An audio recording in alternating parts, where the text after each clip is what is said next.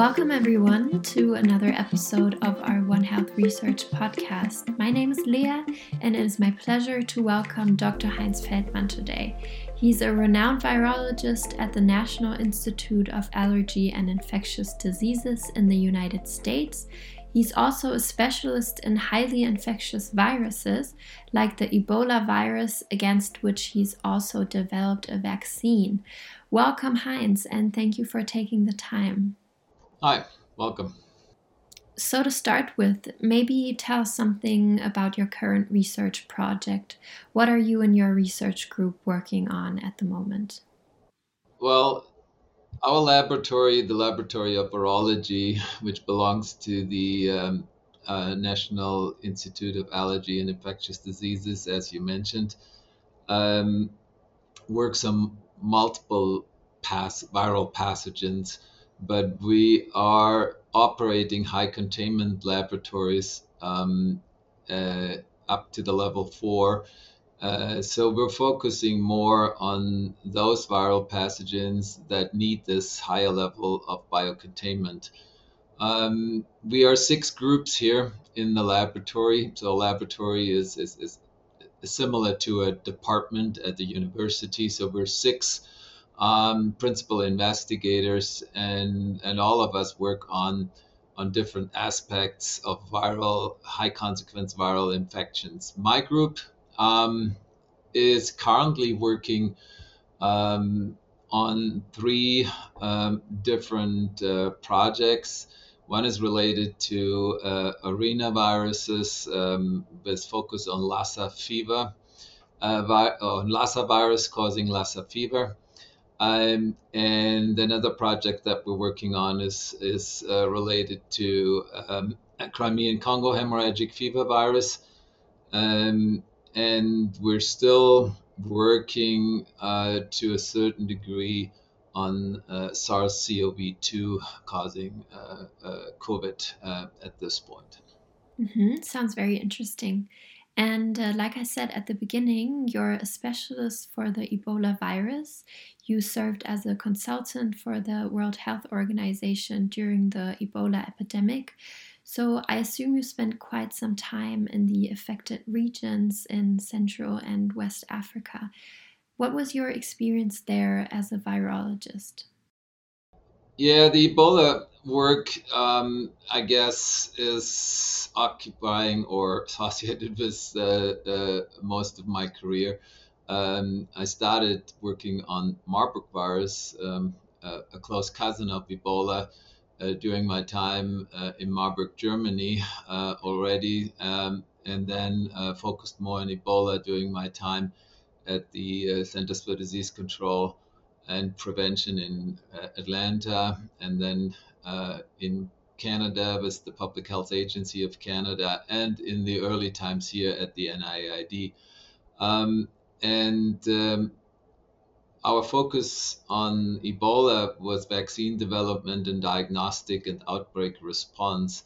And, and, and most of my outbreak response activities fall in, in, into my time in Canada um, from 1999 to 2008. Uh, during that time, we have been deployed multiple times to uh, Ebola uh, and Marburg outbreaks in Africa um, as consultant uh, of the World Health Organization.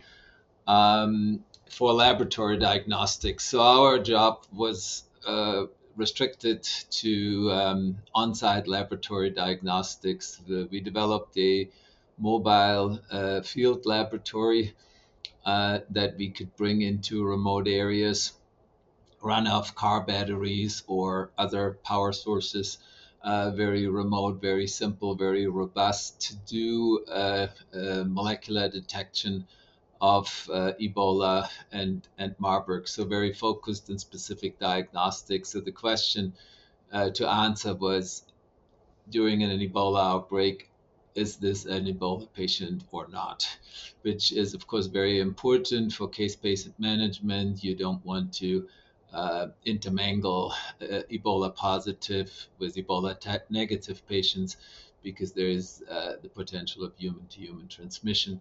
and and so for the uh, uh, for the doctors um, in the wards, it was very very important to get a quick turnaround of someone who was or who came in as a putative Ebola or probable Ebola case. Um, case definition um, uh, fit with an Ebola infection, laboratory diagnostics would confirm that case.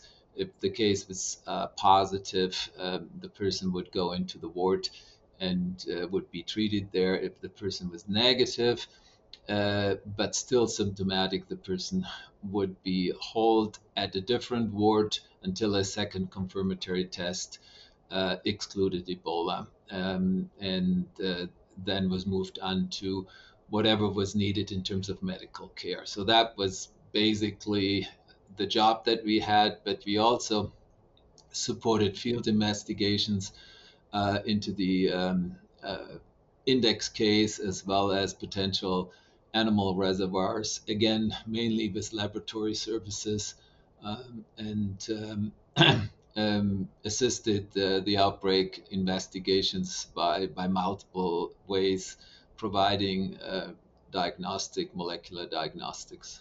Mm-hmm. And uh, what would you say was like the main challenge in containing the Ebola virus? The main issue with Ebola is to mobilize the community to make them aware of uh, this potential disease and how it can be contracted, but also to uh, not panic, uh, uh, create a panic in the community. Um, Ebola is not an airborne um, transmitted disease. The disease, it can be airborne transmitted in certain circumstances, but in, in natural occurrence, it is not.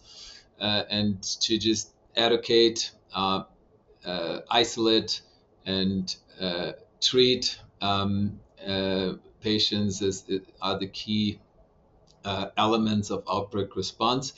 In the early years, uh, since the big West African outbreak, we now, of course, have uh, vaccines.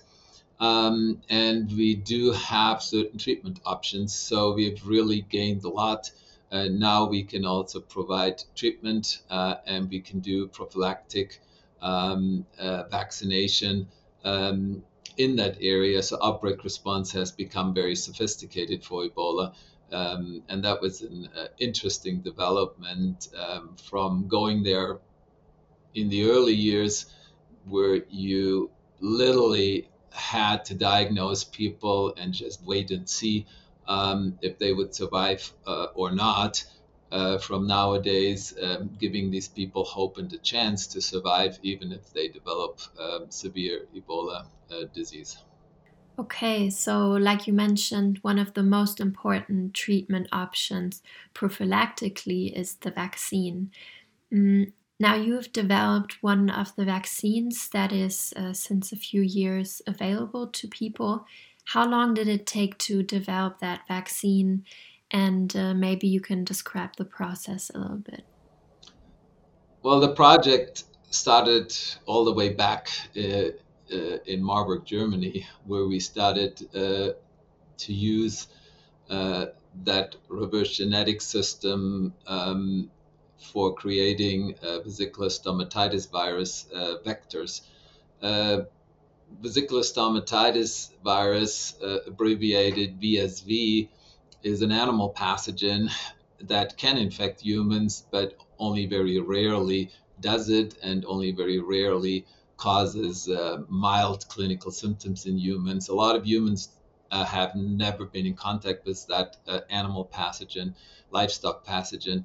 Um, so we chose that vector at the time to express um, uh, the surface proteins of simple viruses such as Ebola uh, to get away from the high containment lab and study the function of these surface proteins. So what you what we were doing or what this systems allowed, you could um, through uh, our uh, DNA uh, introduction into cells, you could make a recombinant virus that that looked like VSV, but on the surface of the virus had the Ebola glycoprotein.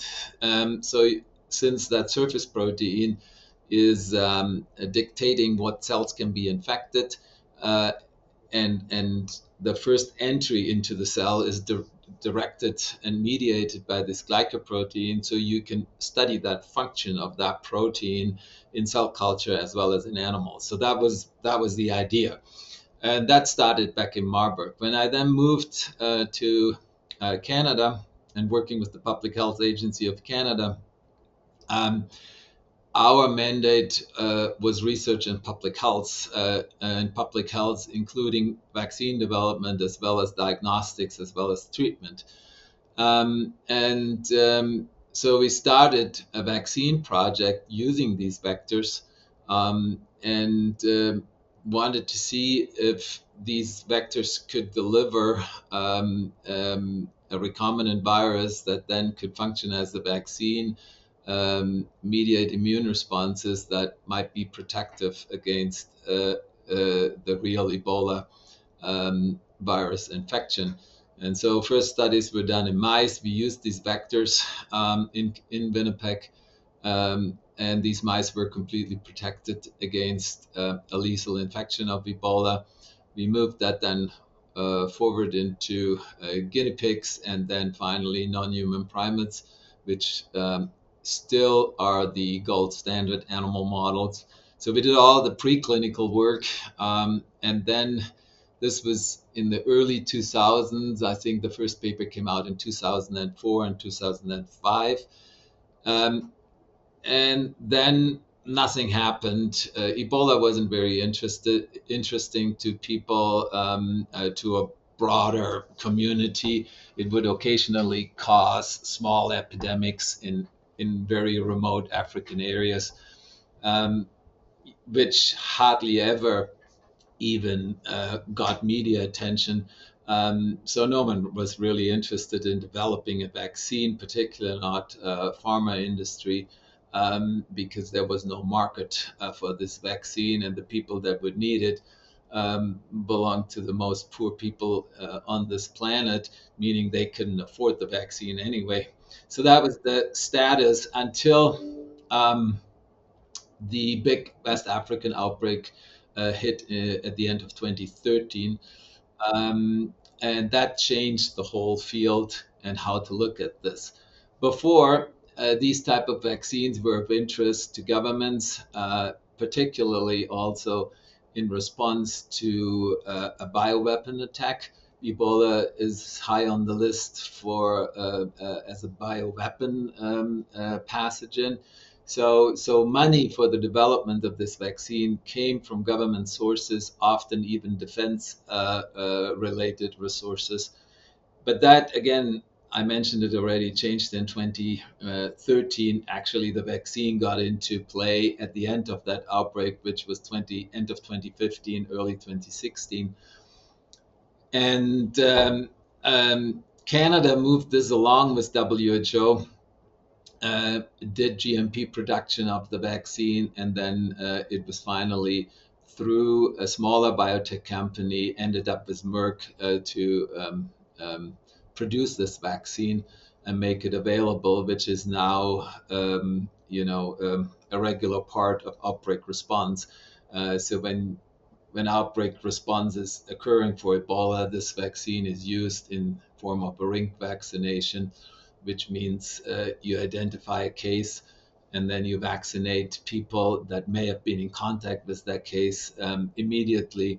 And the vaccine has shown that it takes about a week to 10 days to give protection or to give solid protection against an Ebola infection. So it's a very important uh, tool in outbreak response, uh, but doesn't really help if someone is infected already. So for an affected person, you need a therapeutic approach where we have now monoclonal antibody therapy um, as well as um, um, a small drug nucleoside analog called remdesivir um, that can be used for Ebola but the most potent therapy would be the monoclonal antibody cocktails. Mm-hmm. And now, in fact, uh, we are still in, or at least during the last two years, have been facing a pandemic caused by a virus that most probably originated from an animal. In your opinion, what's the most important thing that we need to focus on um, to prevent future epidemics or even pandemics? That's hard to say. what's the most important thing? Um, it it's not still not very easy to predict what the next epidemic or even pandemic um, will be. Um, there are certain virus families or virus, uh, they're now grouped in bigger orders um, uh, that are prone or have been prone to uh, epidemics uh, or pandemic development. Uh, influenza, for example, is a long lasting uh, pathogen uh, is with us for a long time. And we know there have been pandemics um, in the past century. Um, and the coronaviruses are another good example. Um, uh, Ebola, uh, at this point, in my view, less likely to be a, a, cause of a pandemic, but can cause certainly larger epidemics, as the one in West Africa. Um, but of course, this is of concern uh, as well uh, if it would gain more easier ways of human to human transmission. Um, one of the big problems, or one of the yeah um, unknowns with these uh, viruses, they come from zoonotic origin. Then they enter. Uh, that could be you know a mammal, a different mammal. Um, Ebola is thought to be um, um uh, harbored in in bats, in certain bat species, even so that has not been proven. It has been shown for Marburg, but it has not been shown for Ebola or not been proven for Ebola. But the actually introduction is this, can be uh, as simple as a single event. A human getting contact with that virus through interaction with an infected bat. Uh, but then when we see outbreaks, it's it's the human to human transmission that makes an outbreak. So you don't need the bat any longer. Um, that's the situation with Ebola. And Ebola, you need contact or close contact um, in order to transmit. If you look at a situation like Corona, which we have right now with COVID, it's uh, it starts in a similar fashion. Coronaviruses are also thought to come from bats, uh, at least um, many of them. So there must have been an introduction at one time into the human species. Uh, but then again, it's what we see worldwide with COVID right now. It's a human to human transmission. So the bats are not involved. There may be other transmission or what we call spillover events from the original um, reservoir to the human.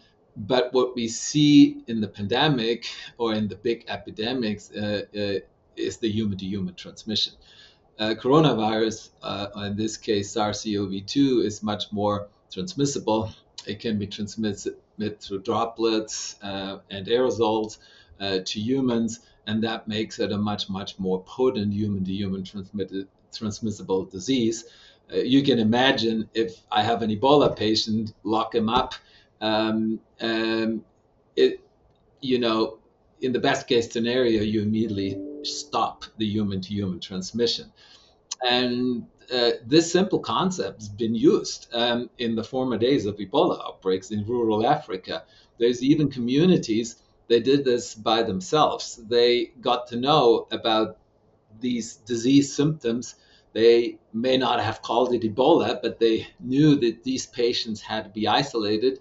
They would put be put into um, a, a hut at the at the at the edge of the village, and they would give them. Uh, they would provide them with food, and these patients either made it or not.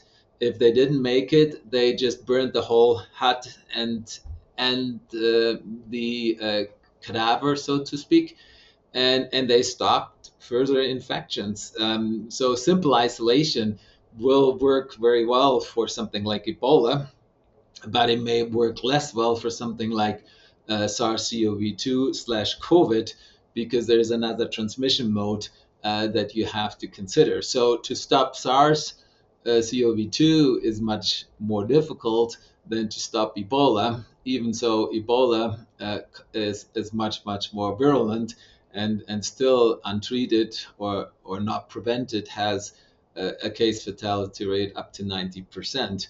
Um, so there, there's differences, and you need to look at those uh, fine differences between these viruses and uh, what the dynamics are in terms of your response and and, and um, uh, how to apply public health measures. Mm-hmm. Well, that makes very much sense. Um, now we're already at the end of our podcast. Uh, thanks again for taking the time today, Heinz. Well, my pleasure. Uh, it was it was nice to talk to you and uh, give a little bit of a introduction uh, uh into um, epidemics and pandemics caused by high consequence pathogens.